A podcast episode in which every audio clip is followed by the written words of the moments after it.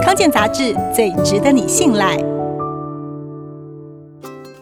女星白嘉琪今年穿完耳洞之后，总觉得耳朵不舒服，就算换纯金耳环也没用。于是她 po 文询问，有没有人和我一样耳朵很难相处呢？皮肤科医生推测，可能是因为耳环表面的镀膜因为戴久了磨损，让里面的合金露出来接触皮肤，导致耳朵过敏不舒服。有些人建议白嘉琪擦金霉素药膏或是小护士药膏，再戴耳环就不会过敏发炎。但医生却表示，金霉素、四环霉素这类抗生素药膏对感染有效，对过敏却没有用。甚至如果过敏的人擦小护士药膏，还可能因为含有薄荷成分，觉得更加刺激不舒服。如果耳洞过敏、发痒、有组织液，首先就是要赶快把耳环拿下来，就医拿正确的药膏治疗。抗生素药膏没有用，要靠外用的类固醇才能止痒。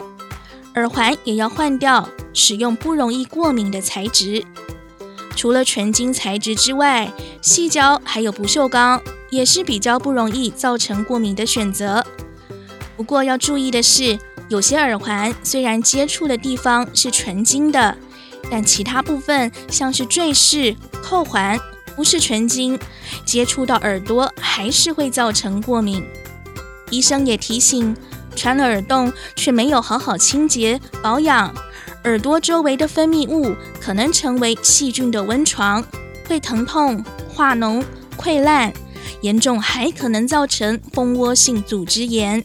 因此，刚穿完耳洞有伤口的人，每天要用棉签沾生理食盐水，把耳洞周围的分泌物擦掉，再涂上抗生素药膏，早晚各一次。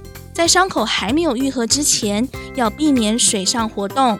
而平时睡觉的时候，也要把耳环拿下来，减少对皮肤的摩擦。耳针的部分可以用酒精消毒，耳洞用棉签沾生理食盐水擦拭，保持清洁，就能减少感染以及飘出异味的风险。